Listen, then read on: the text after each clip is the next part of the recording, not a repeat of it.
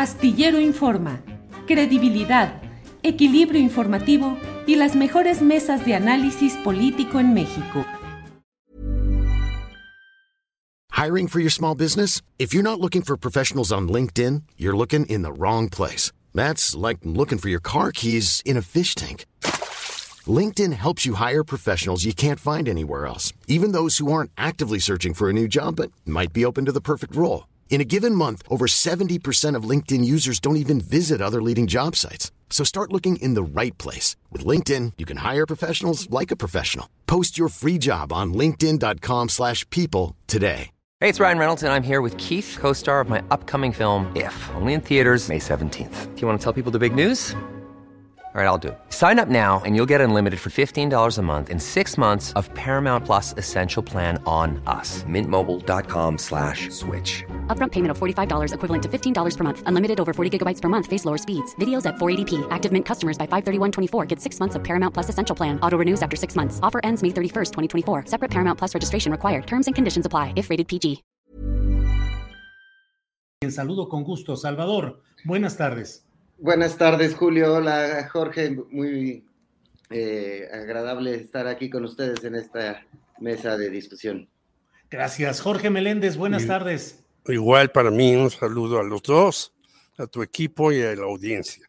Buenas Gracias. Gracias, eh, Jorge. Salvador, tu reflexión sobre el tema que está en la polémica central, la resolución de ayer, desechar la iniciativa presidencial sobre reforma eléctrica, lo que viste, lo que experimentaste, lo que te llamó la atención de todo este proceso. Por favor, Salvador. Sí, bueno, pues un debate muy acalorado ayer en, la Cámara de Diputados, eh, con posiciones, eh, pues como se esperaba, eh, rudas, fuertes, quizá menos inteligentes que otras eh, legislaturas eh, en las cuales pues veíamos discursos de diputados eh, que hicieron eh, reflexiones de mayor fondo. En esta ocasión pues parecía una, una guerra de, de pastelazos, de insultos, de voces muy alzadas, pero con un contenido eh, menos interesante que otro tipo de discusiones o otro tipo de reflexiones. Recordemos eh, en muchos momentos a, legisladores como Porfirio Muñoz Ledo, como Pablo Gómez, como pensando en la oposición, este, también eh, eh, eh, vimos discusiones de mucho mayor nivel, pero eh, pues lo que terminó ocurriendo ayer es que la oposición le cerró el paso a la reforma eléctrica, a la reforma energética del presidente López Obrador, en, por varias razones. Una me parece que es por falta de pericia en la negociación política por parte de los operadores de Morena, porque al principio eh, y en muchos momentos, sobre todo el PRI, mostró eh, eh, algunos, tiró algunos lazos de que podía negociar, de que podía eh, ceder y apoyar esa iniciativa del presidente López Obrador. Y eh, uno de los asuntos que eh, obstaculizó que esto ocurriera es que dominó dentro del grupo de Morena el, el ala de los duros, que no supieron poner puentes de negociación para poder sacar adelante una reforma que es, era muy importante para el presidente López Obrador. Algunos la están leyendo como el gran, eh, el fracaso más grande de la administración de, López Obrador, otros no, hay otro tipo de lectura. Sin embargo, yo creo que este factor de la pericia para negociar eh, una reforma de este eh, calado fue uno de los asuntos clave. La otra fue la intervención de los y de intereses extranjeros, como vimos ahí a personajes que, aunque nieguen que sean cabilderos, eh, son vinculados a la industria eléctrica, a empresas em, de la industria eléctrica, en concreto, digamos, con las cámaras de comercio de los de Italia en México, sentado ahí junto a una legisladora del PRD y eh, pues eh, intereses de legisladores con, eh, con empresas extranjeras que están pues ahí jugando y estuvieron tratando de influir y de incidir en esta discusión. Entonces, esos dos factores los veo de entrada como eh, determinantes para que finalmente el bloque del PRI, el PAN el PRD más Movimiento Ciudadano eh, tuvieran los votos suficientes para que no se, aprobara esta reforma eléctrica. Y en una segunda instancia, el asunto de, eh, me llama la atención el costo electoral que va a tener esta, esa votación para la oposición. Tengo la impresión de que el costo electoral lo va a pagar la oposición porque la mayoría de la gente, la popularidad del presidente y lo que esto arrastra, eh, probablemente lo vamos a ver traducido en las urnas de las seis elecciones a gobernadores que tenemos este año, eh, en el cual pues pienso que el PRI y el PAN y el PRD no han estado eh, finos durante estos últimos cuatro años para entender qué quiere el electorado de los partidos políticos, Julio. Gracias, Salvador. Jorge Meléndez, por favor, tu opinión sobre este tema poliédrico con tantas caras y tantas facetas eh, susceptibles de ser abordado. ¿Qué opinas, Jorge? Pues sí, tiene razón, Salvador. Yo creo que el conjunto de los 500 diputados nos quedaron a deber. Yo no encontré un solo diputado, ni de Morena, ni de los otros, que pusiera los puntos sobre las sillas. ¿Cuáles serían para mí los puntos sobre las sillas? Bueno, la situación que hay en España, sobre todo, pero no solamente en España, sino en toda Europa, incluso el discurso que hace el señor Macron para tratar de reelegirse, pues ahora haremos nuestra energía para no depender de Rusia, es decir, los países europeos son dependientes energéticamente, ver el asunto de España en donde hay una cantidad de videos que son vistos por todo el mundo, excepto por los legisladores que no ven ni eso. Ya no digamos que lean libros de profundidad, no, que vean videos en donde un señor español se queja de que su fortuna de un millón de euros la gastó en paneles solares para nada porque se derrumbó la energía limpia en España. Ver eh, Estados Unidos, el señor Ken Salazar, que es un procónsul, pues cabildea por aquí, por allá, por acullá, pero ninguno de los uh, diputados de Morena dijo, por ejemplo, que los hermano, hermanos Koch en Estados Unidos, Reyes del Carbón, tienen una bancada muy grande en el Partido Republicano y otra en el Partido Demócrata, no para las energías limpias, sino para el carbón, el fracking, eh, las energías sucias, eh, depredar una serie de lugares con la minería. No se dieron cuenta de que Canadá, que es un país muy bonito y con grandes lagos y demás, tiene a grandes mineras en México depredando el ambiente y demás. No se dieron cuenta ni leyeron los videos de quienes tienen en su sitio donde están viviendo ahora estas grandes torres con aspas que han hecho que huyan los animales, que se ha desertificado el terreno, que se ha eh, ensuciado las aguas, los ríos y las lagunas, etcétera, etcétera. Yo no oí un solo comentario de eso. Y entonces dije, caray, pues qué bancada tiene Morena, la que se merece, porque coincido con Salvador, este señor que está a cargo de la bancada de Morena, nos dijo que ya había llegado a un acuerdo en seis, luego que en doce de los puntos, y luego, pues no vimos nada. Y del otro lado, pues me parece lamentable que lo destacable sea un discurso del señor Alejandro Moreno, que es un discurso de cantina, de barrio, yo vengo de uno y por eso los conozco, de la Guerrero. Bueno, ni en, los, en las cantinas más ruines que había en mi barrio se había oído un discurso así, de una especie de borrachín que dice, se las ganamos y les vamos a tumbar las otras tres. Es decir, este es un legislador o un pandillero. Yo diría que lo segundo, que primero había dicho que sí iban a llegar a un acuerdo y demás. Es decir, es lamentable por todo. Y lo más lamentable es que aquí vamos a tener a Iberdrola, a Repsol, que, bueno, hay un video donde una gasolinera de Repsol estaba dando a 30 pesos el litro de gasolina y la Profeco la suspendió. Es decir, nada de esto salió en la discusión.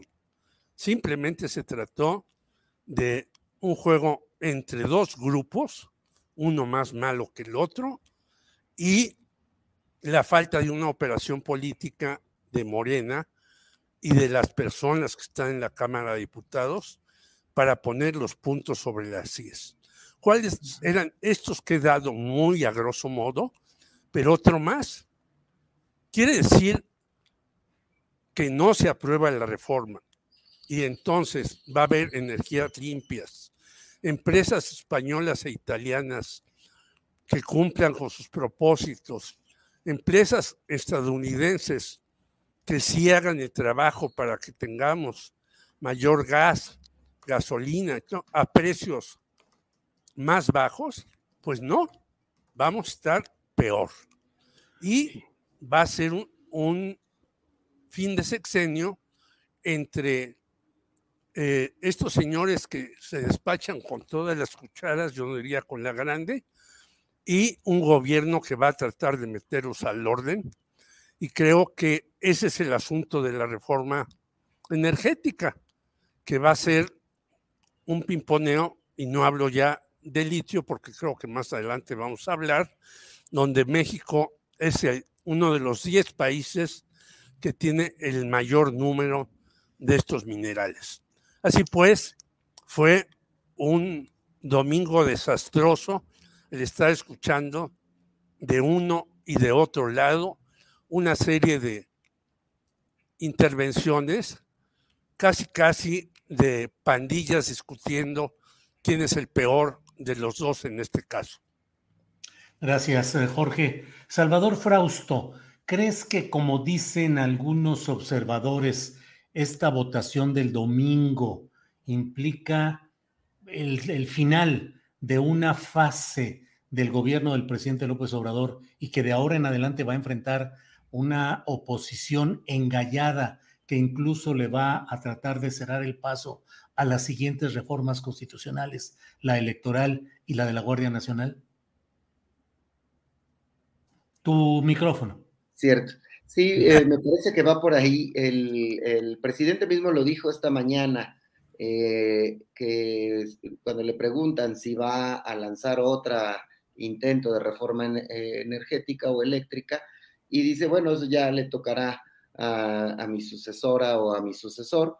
Em, y sí, pues una oposición que midió en esta ocasión, sí le entró a la discusión política, no como eh, pasó con la revocación de mandato, que sacaron las manos y dejaron correr el asunto. Eh, eh, a mi parecer es, un error dejar de luchar en política, pues no es la estrategia más adecuada, sobre todo si sí tienen herramientas pues de, de discusión. Entonces, ¿qué viene hacia adelante? se ve muy difícil que la mm, reforma para que la Guardia Nacional quede formalmente inscrita dentro de los parámetros de la Sedena, que es también una reforma importante del presidente, obtenga los apoyos necesarios. Y la más eh, complicada, eh, que es la reforma electoral, pues ya se está anunciando desde hoy mismo y desde antes de esta discusión que hay un frente opositor que va a defender eh, la manera en cómo se ha organizado las autoridades electorales, el INE, el Tribunal Electoral, que ha sido básicamente una repartición de eh, posiciones de poder dentro de estos organismos em, llamados autónomos o desconcentrados. Eh, ahí, en, ese, en esa guerra contra la cuestión electoral, se van a cruzar además em, pues otros tipos de intereses, los llamados intelectuales, ciertos medios de comunicación, muchos opinadores y académicos que están eh, de acuerdo en cómo se está manejando el INE hasta estos momentos y el Tribunal Electoral, de ahí va a ser muy difícil que pase. Es más, el PAN adelanta una, una serie de, de, tópicos que tendría una reforma electoral que ellos empujarían, que sería la segunda vuelta electoral, que sería obligatoriamente que tengan elecciones primarias los partidos eh, políticos y pues son reglas que pueden beneficiar a la oposición ese tipo de, discusiones. En cambio, del otro lado, Morena plantea eh, en su capítulo, digamos, más atrevido, el asunto de elegir a los consejeros democráticamente por medio de votos eh, de, los, de los ciudadanos. he expresado, me parece que la semana pasada, que a mí me parece que debería haber un modelo híbrido en el cual los diputados tengan alguna eh, participación en la elección de, ternas, de perfiles adecuados para estar en los puestos de consejeros electorales o de magistrados electorales y, eh, y después ir a una votación en el que la gente pueda conocer quiénes son los, van a ser los árbitros de su, de sus, de las elecciones. Pero bueno, sí, el panorama creo que será distinto, será más eh, fuerte, más peliagudo, normal, natural en los últimos dos años de los gobiernos, de todos los gobiernos, y que pues ya estará empañado por el tema de la eh, sucesión presidencial. Y por último añadiría solamente que em, depende de cómo le vaya a los partidos en estas elecciones de este año, en esas seis gubernaturas y en las elecciones del próximo año, nos van a ir dibujando con mucha mayor precisión eh, dónde está la simpatía de la gente y hacia dónde, hacia dónde debe, debe jugar cada uno de los partidos. Y por ahí no debería extrañarnos si vuelven a tomar fuerza dentro de Morena las posiciones más negociadoras, las posiciones que han sabido tender puentes eh, con la oposición o con los problemas políticos del país. ¿Cómo quiénes serían los representantes de esa corriente más negociadora, Salvador? pienso en, por ejemplo, en Monreal, muy enojado con Monreal eh, estará el presidente. Sin embargo, eh, los encargos o las encomiendas políticas de todo el arranque del sexenio fueron saliendo. personajes que eh, como Marcelo Ebrard, que también se acuerdan que era el bombero de todo, ¿no? Iba a resolver problemas de seguridad, problemas no solamente los diplomáticos, sino o con otros países, sino también eh, el tema de vacunas, otro tipo de, asuntos o de eh, entuertos políticos, entraba en personajes de esas características como estos dos que acabo de mencionar, pero hay otros de esa misma ala que, em, que están ahora como en, el, en segunda línea y que podrían tomar fuerza frente al nuevo escenario político, Julio. Gracias, Salvador. Jorge Meléndez, ¿cómo ves este planteamiento que hace Salvador? ¿Crees que sea el momento en el que entren en acción eh, las alas más negociadoras de Morena o al contrario, que se radicalice? Yo creo que va a ser algo híbrido. Por un lado, yo creo que lógicamente Andrés Manuel se tiene que poner más duro. Y yo creo que es el momento que la unidad de inteligencia financiera de Pablo Gómez. Hey, it's Ryan Reynolds and I'm here with Keith, co-star of my upcoming film If, only in theaters May 17th. Do you want to tell people the big news? All right, I'll do it. Sign up now and you'll get unlimited for $15 a month in six months of Paramount Plus Essential Plan on us. Mintmobile.com slash switch. Upfront payment of $45 equivalent to $15 per month. Unlimited over 40 gigabytes per month. Face lower speeds. Videos at 480p. Active Mint customers by 531.24 get six months of Paramount Plus Essential Plan. Auto renews after six months. Offer ends May 31st, 2024. Separate Paramount Plus registration required. Terms and conditions apply if rated PG. Hiring for your small business? If you're not looking for professionals on LinkedIn, you're looking in the wrong place. That's like looking for your car keys in a fish tank.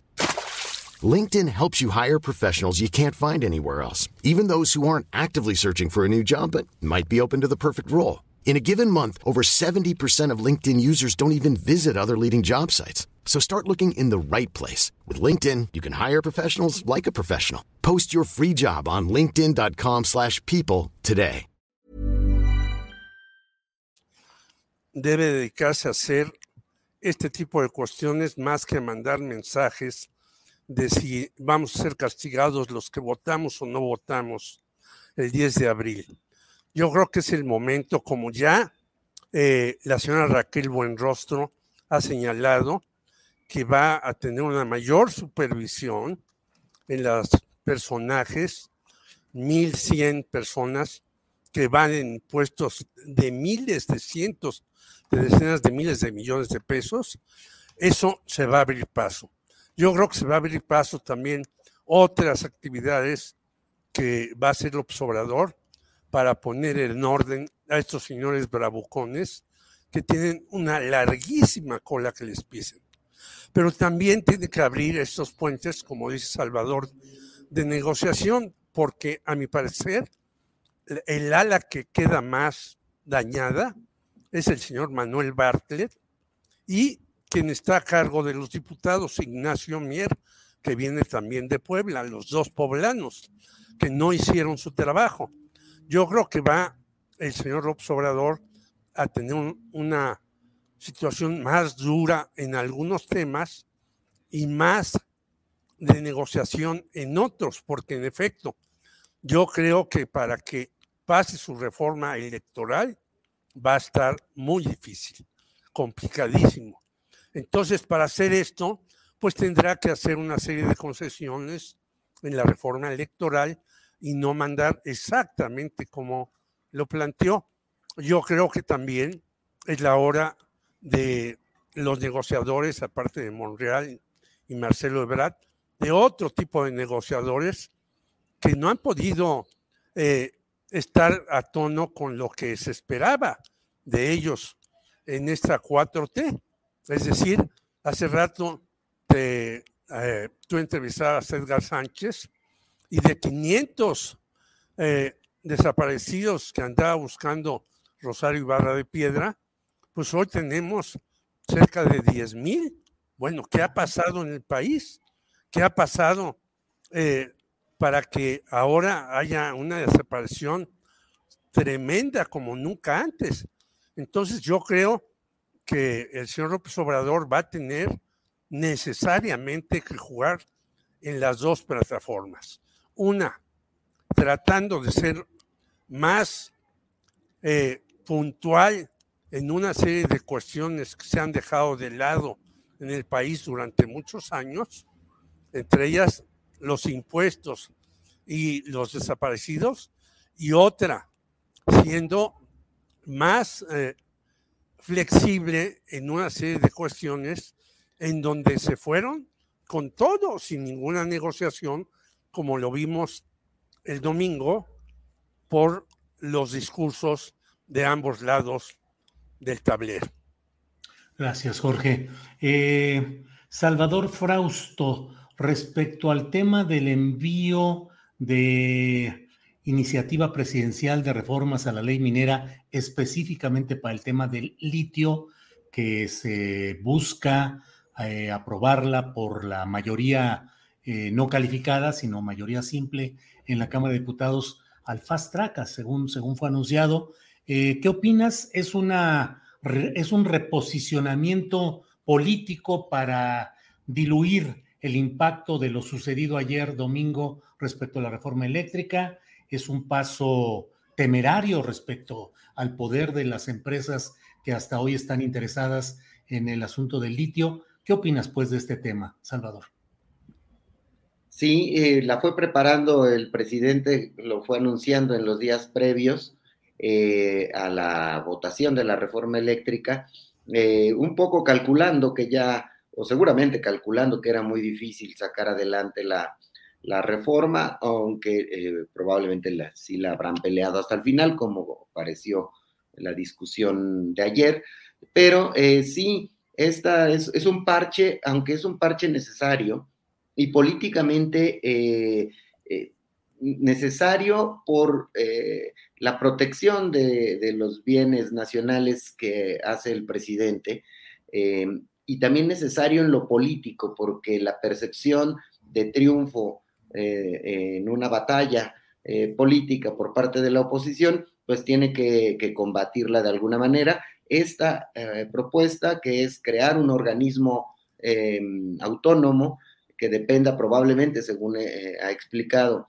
o de la Secretaría de Economía o de Energía o de Hacienda, eh, y que eh, al momento de nacionalizar el litio quede en manos de, solo de los mexicanos y no haya concesiones hacia extranjeros, sino que sea este propio organismo autónomo el que explore, explote y, aproveche lo que de ahí salga en, la cuestión del litio, que es pues básicamente muchos de los componentes de los celulares y las computadoras, que es un mercado grandísimo en estos momentos y con un eh, potencial crecimiento. Eh, sí, es una jugada que habla de la, de la posición del presidente, una posición em, de defensa de los bienes eh, de, la nación o una posición nacionalista, versus distinta la posición de a quienes llama traidores a la patria y quienes estarían jugando del lado de estas grandes compañías transnacionales que quieren y tienen injerencia en, esto, en los negocios que tienen que ver con la electricidad, eh, la minería, los negocios. Entonces sí, esa votación seguramente que ahora se está, eh, está en discusión en estos mismos momentos en la Cámara de Diputados, puede ganar la Morena seguramente y, em, y ahí es donde lo conectaría con el tema del costo electoral. Me parece que eh, la jugada, la derrota de la oposición, perdón, la derrota de Morena en el Congreso y que celebre la oposición eso, de cara a la ciudadanía me parece que puede ser una victoria más del presidente, sobre todo cuando vemos que después de revocación de mandato y en el contexto de que la Suprema Corte eh, dejó correr su ley eléctrica, la ley eléctrica del presidente, y vemos la popularidad del presidente creciendo y creciendo y creciendo, eh, no me queda claro cómo va a jugar, hay que ver las próximas encuestas con mucha atención, pero tengo la impresión de que el costo electoral lo va a pagar la, oposición en las elecciones de este año, Julio. Gracias, eh, Salvador. Eh, Jorge Meléndez, ¿qué opinas sobre este tema del litio en particular? La trascendencia en el terreno económico y de control para interés público de un mineral tan codiciado y tan estratégico, en fin, y desde luego el contexto político en el que se da todo esto. ¿Qué opinas, Jorge? Yo creo que es un asunto fundamental. Yo creo que hacer esta jugada le va a permitir al presidente López Obrador ganar incluso doblemente. Si perdió en la otra, ahora demuestra que no está derrotado, sino que va a ganar. Y es fundamental porque los mismos números lo dicen, Julio. Un millón doscientas mil hectáreas entregadas a las empresas canadienses, a Germán Larrea, Alberto Valleres, padre e hijo, y a otros pequeños poseedores, no solamente de minas, sino de muchos otros bosques y demás, y en este sexenio no se han entregado 800 más eh, millones más que pedían estos señores. Y yo creo que esto es fundamental, no solamente para el litio, sino es fundamental para el desarrollo del país por la cantidad de dinero que tendría con esto. No hay que olvidar que el señor Elon Musk dijo, yo compro litio donde sea, esa es su fuente de enriquecimiento, que es ahora el millonario más grande del mundo, sino que nosotros tenemos una cantidad importantísima que si las damos a las empresas, ya hay algunas en Sonora que tienen eso, pero tenemos litio hasta en Puebla y en otros lugares que no se ha concesionado. Yo creo que es una jugada maestra del presidente para recuperarse de este golpe que si alguien lo está festejando alegremente, se está equivocando de manera rotunda. Y creo que esta forma de agenciarse este mineral, que no solamente es para este momento, sino para cuando incluso se acabe el petróleo, este sí es un elemento fundamental para las energías limpias, que se dice en muchos países y que no se hace y es un elemento para los autos eléctricos, para las naves y demás. No en las próximas generaciones, sino desde ya. Yo creo que si se consigue esto que no tiene ningún problema para hacerse, dado que cuenta con la mayoría morena, entonces se anotará un triunfo y será, será olvidada rápidamente esta aparente derrota de López Obrador en la reforma energética y condicionará muchas cosas para el futuro. Porque esto es lo que están buscando en todos los países, no solamente en México. Ya no les interesa mucho estar excavando pozos petroleros en el fondo del mar, sino les interesa lo que está a flor de tierra y que se puede sacar rápidamente y vender en una cantidad increíble. Ha subido el precio del litio inimaginablemente en unos cuantos años, simplemente porque se sabe que es el petróleo blanco del futuro, como se le llama, como antes se hablaba del petróleo azul, que era los lagos, las lagunas, las hidroeléctricas, etcétera. Es pues un material indispensable ahora y para el futuro, y si se aprueba esta ley del señor López Obrador, será un éxito rotundo. Gracias, Jorge. Eh, Salvador, pues estamos a los postres, es decir, en la parte final de esta sección. Así es que te pido lo que desees agregar, el tema que creas conveniente. Somos todo oídos, Salvador.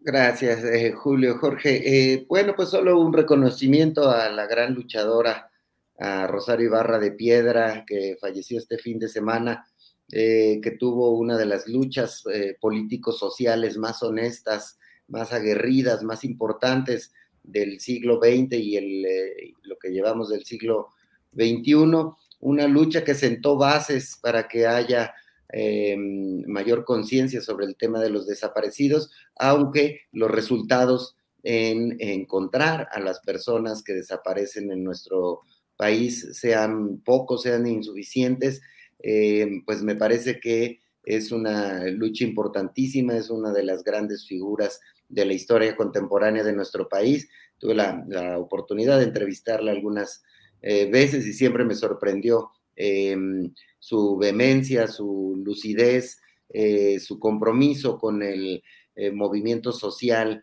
em, de búsqueda de, personas em, desaparecidas por los abusos del Estado que había, hay y sigue, y sigue habiendo en, en nuestro país, Julio y Jorge.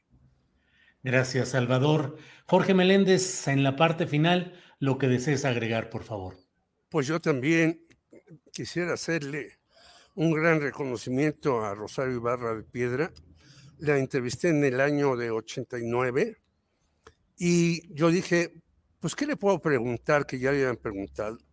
Y le pregunté sobre periodismo y me sorprendió que siendo una mujer que decía, bueno, pues yo empecé a hacer esta columna en el Universal, empezó a escribir ahí, gracias a Pepe Rebeldes, que me dijo, no le des muchas vueltas a la cosa, haz lo que tú piensas, lo que hablas en tus mítines, y empecé a hacer un pequeño volantito semanal, que se volvió a lo largo del tiempo un volante que leía muchas gentes, y me decía, este, eh, cuando le hice una pregunta, es que en el periodismo es, hay que ser, como decía Rubén Darío.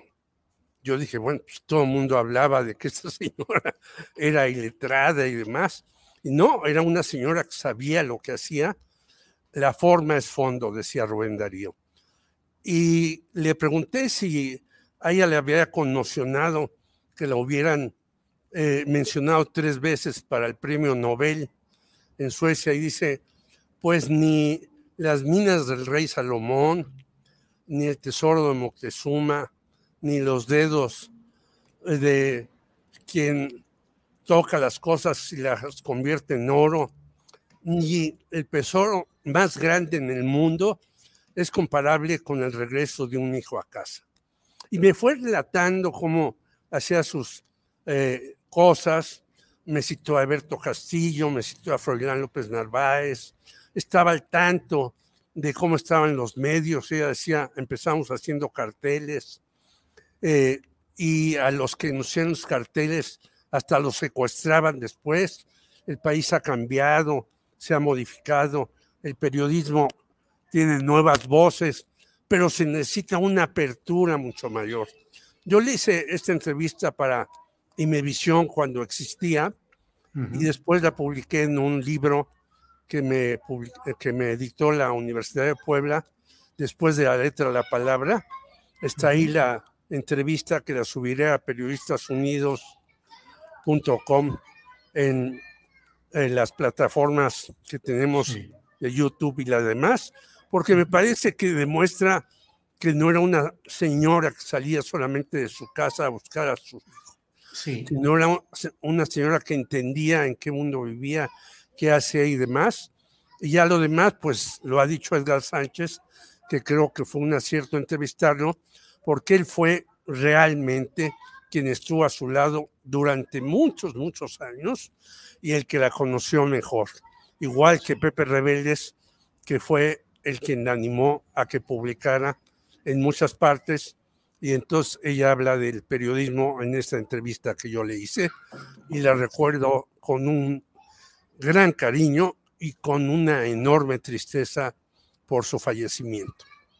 Gracias, Jorge. Salvador Frausto, pues llegamos al final de esta mesa que tenemos los lunes, así es que muchas gracias y pronto nos veremos, Salvador.